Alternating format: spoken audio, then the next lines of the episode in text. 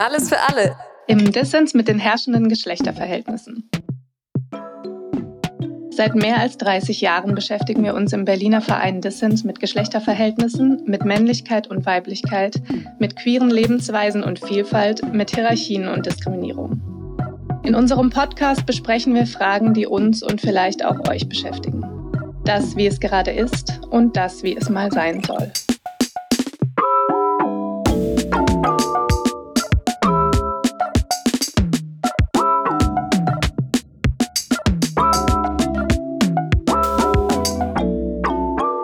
Hallo, willkommen zurück zu unserem Podcast. Heute mit der Folge 15. Mein Name ist Ulla, mein Pronomen ist sie. Mein Name ist Sarah, mein Pronomen ist auch sie.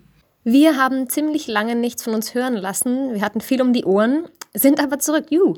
Dieses Mal haben wir als Gast Malte Teubrich. Mit Malte haben wir über das Thema sexualisierte Gewalt im Geschlechterverhältnis gesprochen. Das Gespräch ist jetzt schon eine ganze Weile her, das Thema weiterhin aktuell. Malte arbeitet seit einigen Jahren bei Dissens Institut für Bildung und Forschung und Malte verwendet keine Pronomen. Maltes Arbeitsschwerpunkt bei Distance ist das Thema sexualisierte Gewalt, besonders der Schwerpunkt Kinder und Jugendliche als Betroffene von sexualisierter Gewalt. Malte arbeitet zu dem Thema forschend und bildend. Und momentan ist Malte bei Dissens an mehreren Aufarbeitungsprojekten beteiligt, bei denen es darum geht, sexualisierte Gewalt in institutionellen Kontexten aufzuarbeiten. In dieser Folge werden wir zunächst einmal einordnen, was wir unter sexualisierte Gewalt eigentlich verstehen und über verschiedene Täterstrategien sprechen. Fokus der Folge liegt auf der Betroffenheit von Kindern und Jugendlichen. Vieles davon gilt allerdings so oder so ähnlich auch für Erwachsene. Einiges unterscheidet sich natürlich auch. Vielleicht vorweg noch als inhaltliche Warnung oder Anmerkung. Wir besprechen nicht im Detail sexualisierte Gewalt, also Fälle von sexualisierter Gewalt aber trotzdem kann auch das Sprechen auf einer Metaebene verletzend sein oder schmerzhaft sein. Also überlegt euch, ob es gerade passt, das anzuhören. Also meine Auseinandersetzung damit kommt aus einer eigenen Betroffenheit heraus, also biografisch. Und angefangen damit mich zu beschäftigen war eher diffus über, äh, ich habe gemerkt, das Thema spricht mich an. Ich, wenn ich dazu einen Text lese, dann sauge ich das auf, dann beschäftige ich mich ganz viel damit. Und also genau, da hatte ich meine eigene Betroffenheit noch nicht klar, beziehungsweise mhm. hatte das alles gut verdrängt. Und dann ist es eher so über das Akademische, ich lese dazu Texte, ich habe dazu ein Uniseminar, so ist es gekommen. Bin mir dann eigentlich eher durch die Auseinandersetzung meiner eigenen Betroffenheit klar geworden. Mhm. So. Und dran geblieben. Und dran geblieben. hab dann nicht gesagt, oh Gott, das ist alles viel zu viel, ich lasse es sein. Ja, wäre ja auch eine, wäre auch eine ja, total legitime Sache. Ne? Also tatsächlich häufig, wenn ich Menschen davon erzähle, dass bei Distance auch viel zum Schwerpunkt sexualisierte Gewalt gearbeitet wird und auch viel äh, mit einer betroffenen Zentrierung oder aus betroffenen äh, Perspektive, dann ist das oft äh, die, somit die erste Reaktion, die ich höre. Mhm. Ach krass, dass das dann äh, die Leute sind, die sich damit schwerpunktmäßig beschäftigen, was auf eine Art natürlich, glaube ich, auch eine spezifisch Nicht-Betroffenheitsperspektive mhm. ist da drauf. Für mich persönlich hat das ganz viel mit meiner Bewältigung auch zu tun. Ne? Also indem ich mich damit beschäftige, auseinandersetze, mir da Wissen aneigne, werde ich da auch handlungsfähiger oder so. Und ich glaube, also kenne ich jetzt auch aus der Forschung, äh, dass das auch so insgesamt einfach ein Muster ist von einigen Betroffenen, dass es dann auch darum geht, sich möglichst viel Wissen anzueignen, um da eine eigene Handlungsmacht wiederherzustellen mhm. oder auch das Erlebte irgendwie einzusortieren oder so. Ich finde die Reaktion auf jeden Fall auch interessant. Also die kenne ich auf jeden Fall auch. Ich finde das spannend, weil eine schwarze Person, da wäre ich ja nicht so, ach, und du beschäftigst dich mit Rassismus? Mhm. Das ist ja krass. Mhm. Oder als Frau arbeitest du zu Sexismus, ist ja das nicht eigentlich viel zu viel?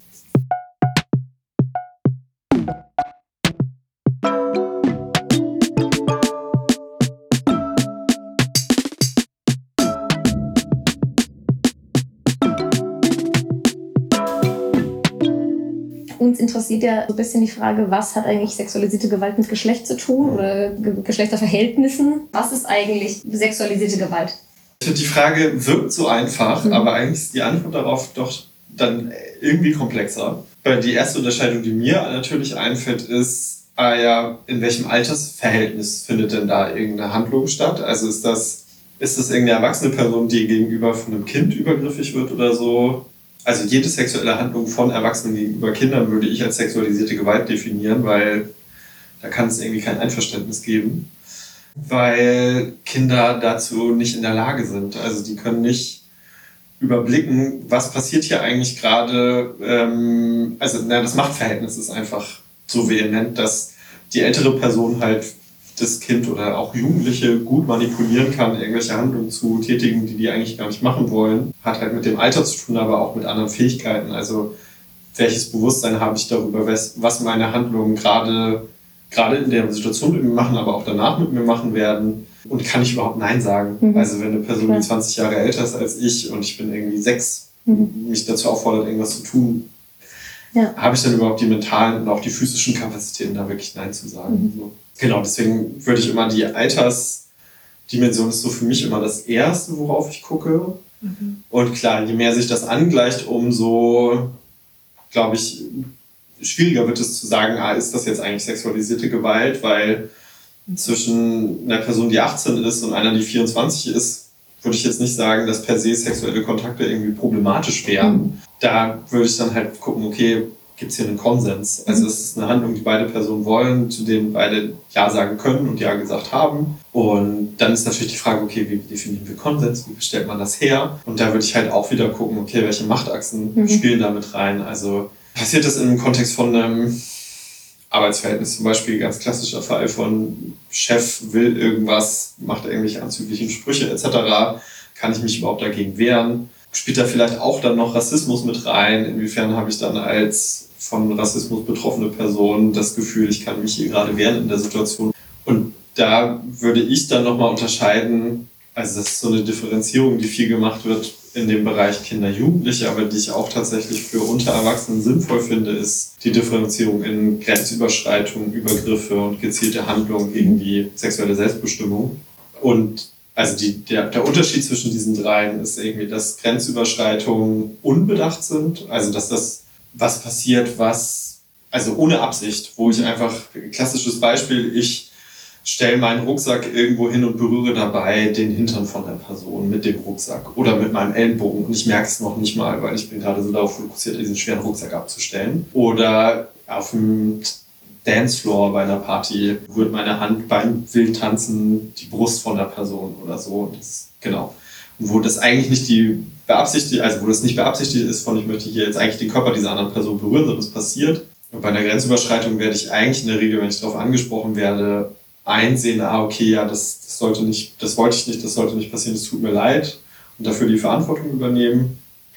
Genau, das wären so die Grenzüberschreitungen. Dann die Übergriffe wären eher, ah, ich bin mir schon bewusst, ich gehe hier über eine Grenze, aber ich nehme in Kauf, dass ich der Person schade und will das vielleicht nicht unbedingt, aber ich nehme es in Kauf, mhm. dass es passieren kann.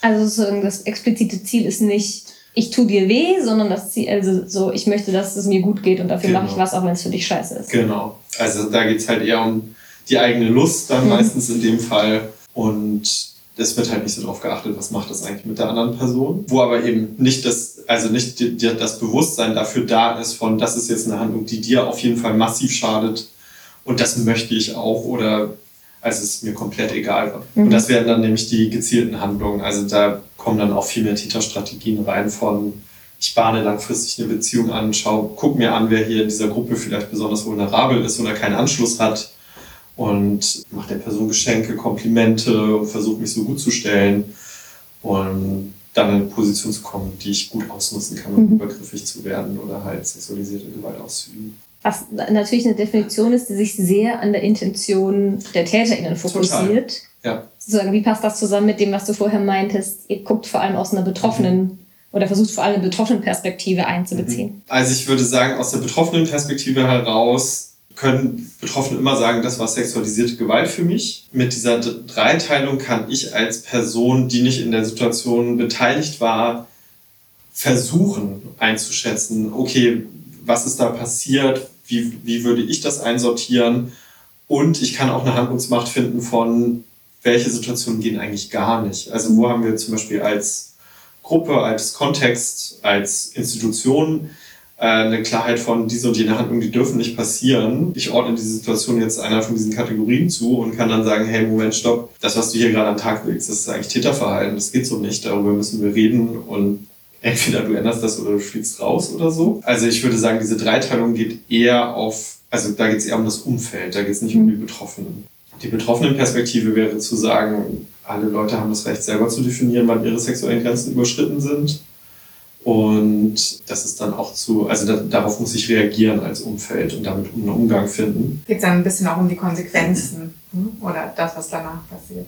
Also ja. mich erinnert das ein bisschen auch an die Unterscheidung, die wir in Bezug auf Diskriminierung machen zwischen Intention und Effekt. Der Effekt entscheidet darüber, ob es diskriminierend ist oder nicht. Und die Intention ist aber nicht egal, wenn es darum geht, was passiert als nächstes. Ähm, wollte sich da jemand gerade explizit rassistisch oder transfeindlich oder antisemitisch verhalten, dann macht das einen Unterschied. Oder wollte die Person das eigentlich nicht? Mhm. Also es kann wichtig sein, weil bei dem Thema sexualisierte Gewalt natürlich sehr viele Emotionen im Spiel sind, Leute sich also extrem verletzt werden und sich auch extrem verletzt fühlen und um dann als Umfeld auch in eine Position zu kommen, eine eigene, also sich, sich selber dazu eine Meinung zu schaffen oder zu bilden und zu sagen, ah, okay, wir sehen hier ein strukturelles Verhalten, deswegen müssen wir auf eine bestimmte Art und Weise reagieren oder halt zu sagen, ah, Moment, das war eine einmalige Situation, damit gehen wir jetzt nochmal anders um. Wir versuchen, also wir gehen auf jeden Fall auf die betroffene Person ein, aber das heißt jetzt nicht unbedingt der Ausschluss sofort, sondern wir behalten das im Auge, wenn das öfter vorkommt oder sich noch andere Leute melden, denen das auch passiert ist, dass es dann einen angepassten Umgang damit geben kann. Aus einer äh, aktivistischen Perspektive, sag ich mal, könnte man ja sagen, wieso? Es gibt, ähm, ne, da gibt es ja auch relativ klare Forderungen oft, die sagen, Betroffene haben die Definitionsmacht und auf eine Art und Weise auch die Sanktionsmacht, also sozusagen es sollte schon darum gehen, mit einzubeziehen zumindest, beziehungsweise vielleicht sogar bestimmen zu lassen, was passiert als nächstes von der betroffenen Person und im Zweifelsfall den UnterstützerInnen.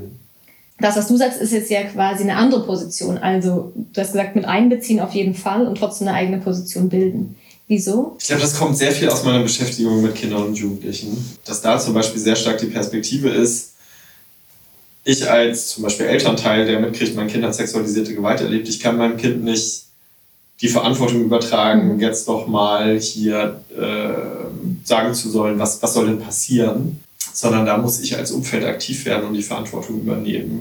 Und das ist, glaube ich, also aus dem speist sich meine Perspektive sehr stark. Ich will überhaupt nicht dagegen argumentieren, dass ich es auch richtig finde, wenn Betroffene Forderungen stellen, dass denen dann bis zu dem Punkt, wo das Umfeld das will und kann und es trägt, dem nachzukommen. Aber ich finde, es ist auch wichtig, dass sich die, die Personen, die dann Forderungen umsetzen wollen, ehrlich fragen, kann ich das gerade überhaupt? Oder also auf welcher Grundlage trage ich das hier gerade mit? Mache ich das aus einem Effekt heraus, weil es gibt diesen politischen Grundsatz, das sollten wir tun. Und dann vier Monate später merke ich, oh, ich kann das eigentlich gar nicht durchhalten. Mhm. Und dann bricht der Support für die Betroffenen weg. Ich glaube, daraus kommt das mhm. sehr stark. Und auch aus einem das ist jetzt nicht so eine populäre Meinung, aber auch schon aus einem, naja, also sexuell übergriffig werden, das machen relativ viele Leute und es wird unglaublich wenig darüber gesprochen, auch aufgrund der starken Sanktionen, die darauf folgen. Und es macht es aber schwierig, eine Auseinandersetzung darüber zu führen, was es eigentlich braucht, damit es aufhört. Mhm. So, und damit es, also, dass wir alle hinkriegen, besser in diesen Themen zu werden, also besser im Sinne von besser darüber kommunizieren und achtsamer miteinander umzugehen. Mhm. So, da sind wir nicht bei den Leuten, die das planmäßig machen, da sind wir bei allem, was davor ist. Und das ist der Bereich, wo ich eigentlich auch das Veränderungspotenzial sehe oder mir wünsche, dass mehr passiert. Mhm.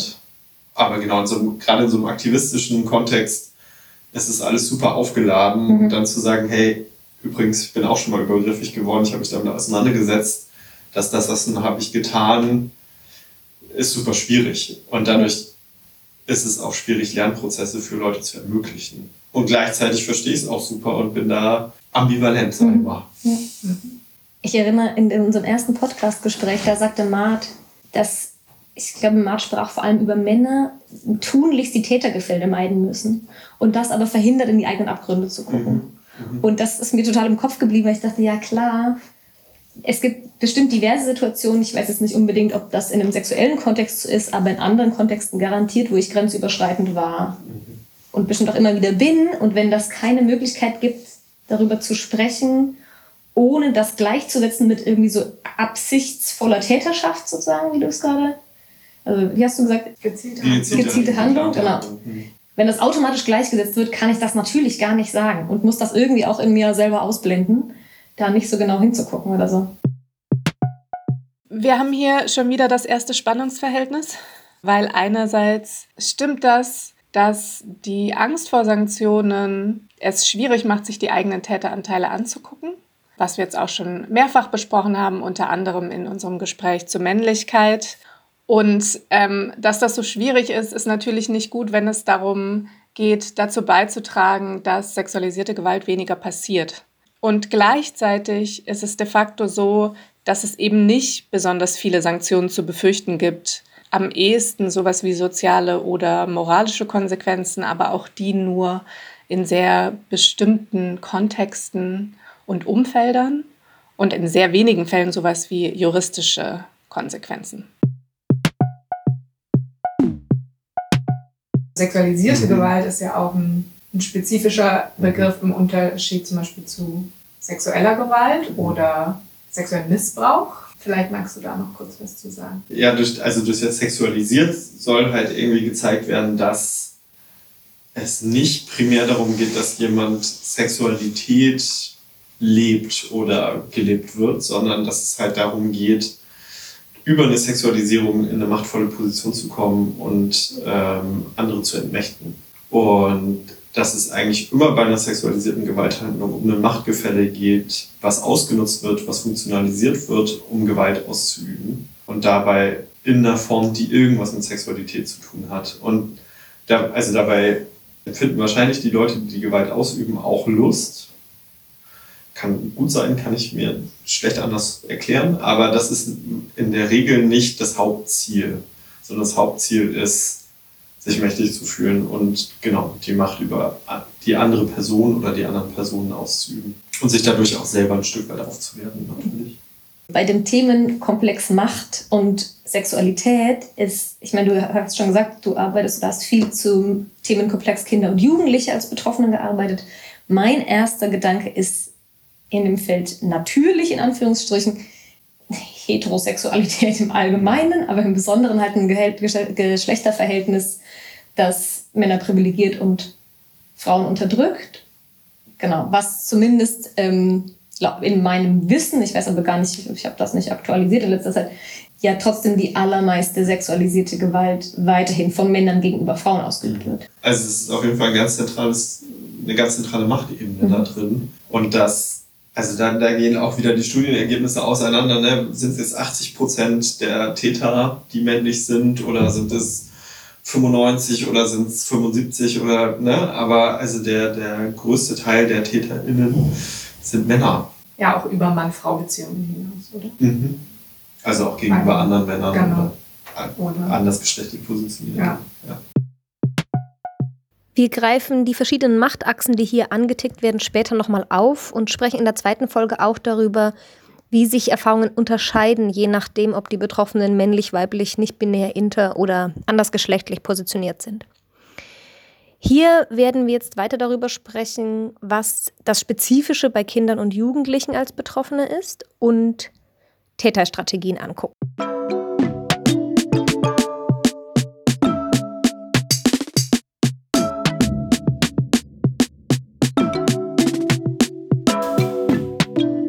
Einerseits gibt es da, dass ich den Eindruck habe, Kinder und Jugendliche, also ist jetzt auch wieder eher so eine These, ne? aber dass Kinder und Jugendliche weniger Ressourcen haben, um sich zu wehren oder um sich Hilfe zu holen. Und dann, also glaube ich auch, dass Täterstrategien auf eine spezifische Art greifen. Ich glaube, es sind gar nicht, also ich glaube gar nicht, dass Täter andere Strategien verwenden, aber dass es bei einem kleinen Kind oder einem einer jugendlichen Person, die halt irgendwie eingeschüchtert ist oder die eingeschüchtert sind, das ist manches für alle, dass da nicht da weniger Selbstbewusstsein da ist, um sich zur Wehr zu setzen oder zu sagen, hey, nee, stopp oder ich gehe jetzt hier irgendwo hin und erzähle das, sondern dass da eine viel größere Abhängigkeit gibt. das ist natürlich auch eine schwierige Aussage. Ja? Gibt es nicht bei einer erwachsenen Frau, die in der Ehe ist und kein eigenes Einkommen hat, gibt es da nicht auch eine riesige Abhängigkeit so? Aber dass da einfach ähm, dann auch eine Drohung von einem Täter oder einer Täterin nochmal viel mehr Gewicht beikommt, einfach dadurch, dass ich als Kind oder jugendliche Person das gar nicht überblicken kann, von ja, die Person droht mir jetzt damit, sie bringt meine Eltern um oder mein Haustier oder was weiß ich wen. Äh, kann ich das überhaupt in Frage stellen oder so? Oder habe ich den Horizont, das zu überblicken, was dann wirklich passiert? Oder dass ich dann aus der Familie genommen werde oder was weiß ich? Mhm. Also, dass, ich würde sagen, wahrscheinlich die Ohnmacht auch nochmal was Spezifisches ist oder spezifisch, spezifische Form von Ohnmacht gibt für Kinder und Jugendliche, mhm. die aufgrund ihres Alters und ihrer Lebenserfahrung mhm. basiert. Mhm. So. Was sind denn Täterstrategien? Sowas wie Geschenke machen, ähm, einen besonderen Status in der Gruppe geben. Also du bist jetzt mein Lieblingskind, du darfst immer vorne neben mir auf dem, auf dem Fahrradinsitz sitzen oder sowas. Solche Sachen oder seien es Geldgeschenke, Aufmerksamkeit von, ah ja, jedes Mal bringe ich irgendwie Süßigkeiten mit. Mm, es kann auch einfach sein, Zeit verbringen, also kann eigentlich jetzt wieder an Erwachsene und an Kinder. Also sei es, ich merke, die Person hat wenig andere soziale Anbindung oder ist sozial bedürftig, deswegen verbringe ich ganz viel Zeit mit der und werde dazu auch zu einer wichtigen Person im Leben und genau, bahne dadurch so eine Beziehung an. Oft dann auch mit der klaren Intention von, ich werde dann sexuell übergriffig. Ganz klar auch Drohung. Also ich bringe dich um, ich bringe irgendwen anders um, ich bringe mich selber um. Oder du wirst aus der Familie genommen oder deine Kinder werden dir weggenommen, also jetzt so ne, unterschiedliche Spielarten. Kann auch sein, das Umfeld zu manipulieren, also mich in eine Situation oder als Täter dann in eine Situation zu bringen, dass die Familie total von mir abhängig ist. Oder ich einfach in so einer Position bin, dass niemand anzweifelt, dass das dann auch gar nicht wirklich passiert sein kann, dass ich mir mhm. das ausgedacht mhm. haben muss als betroffene Person oder so. Also sei es, weil ich der Pastor bin oder sei es, weil ich in dem Verein, in dem ich tätig bin, total viele zentrale Aufgaben übernehme, immer total nett und freundlich bin.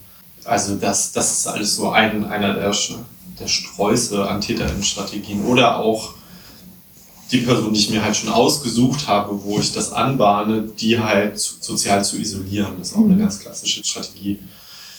Sei es irgendwie soziale Beziehungen unterbinden oder äh, die Möglichkeiten dafür, die aufzunehmen, zu, zu nehmen. Also Telefonverbot oder absichtlich irgendwas kaputt machen, damit die Person nicht mehr nach außen kommunizieren kann oder den Umgang verbieten. Das eine, ich weiß nicht, ob man das im Offline-Bereich auch verwendet, das Wort, aber es ist ja so Grooming so ein bisschen, also überhaupt erstmal den Zugang zu einer Person mhm herstellen. Was ich denke, was ja nochmal anders ist, zum Beispiel, wenn sexualisierte Gewalt in der Familie, also innerhalb der Familie oder innerhalb der Partnerinnenschaft passiert oder sowas, als eben, wo es eine intentionale Täterinnenstrategie ist, um an eine bestimmte Person ranzukommen. Und das andere ist ja eher sozusagen die Vermeidung dessen, dass es dann weiter erzählt wird, nach außen dringt. Also finde ich auch äh, wiederum bei den Unterschieden und Gemeinsamkeiten spannend, dass du meintest, Kinder und Jugendliche haben spezifische Hürden im Zweifelsfall Sachen zu sagen, aber so anders sind sie nicht. Und ich dachte gerade, ich kenne das auch von Freundinnen, die in, ich würde sagen, missbräuchlichen Beziehungen waren, wo das ein ganz zentraler Punkt war. Dass, keine Ahnung, ich als Freundin super schlecht gemacht wurde, zum Beispiel mhm. meiner Freundin mhm. gegenüber. Also, wo so eine Isolierung passiert ist da außenrum.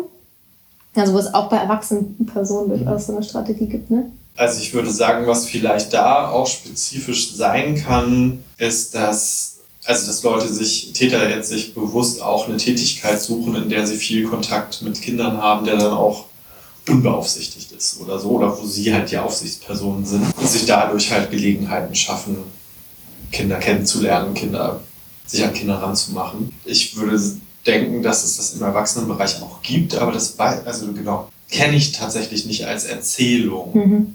Also, dass Leute dann bewusst zum Beispiel Sozialarbeiterin werden, um dann mit gewaltbetroffenen Frauen zu arbeiten, jetzt mhm. zum Beispiel, oder mit gewaltbetroffenen Männern oder mit mhm. auch immer. Stimmt, nicht so auch nicht.